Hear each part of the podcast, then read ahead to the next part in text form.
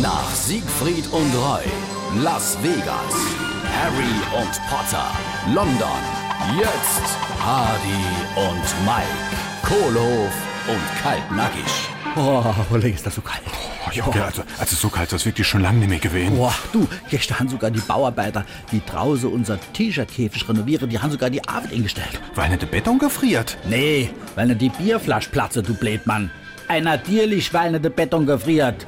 Jetzt weiß ich gar nicht, was ich im Moment mit dem T-Shirt machen soll, denn es ist doch arg kalt. Oh, holen Sie doch einfach für ein paar Tage zu dir rein ins Schlafzimmer. Du bist ja auch gut, weißt du, wie das stinkt? Oh, sollte sich die Nase zuhalten. Hardy und Mike, Kohlehof und Kaltnackig. Gibt's auch als SR3 Podcast.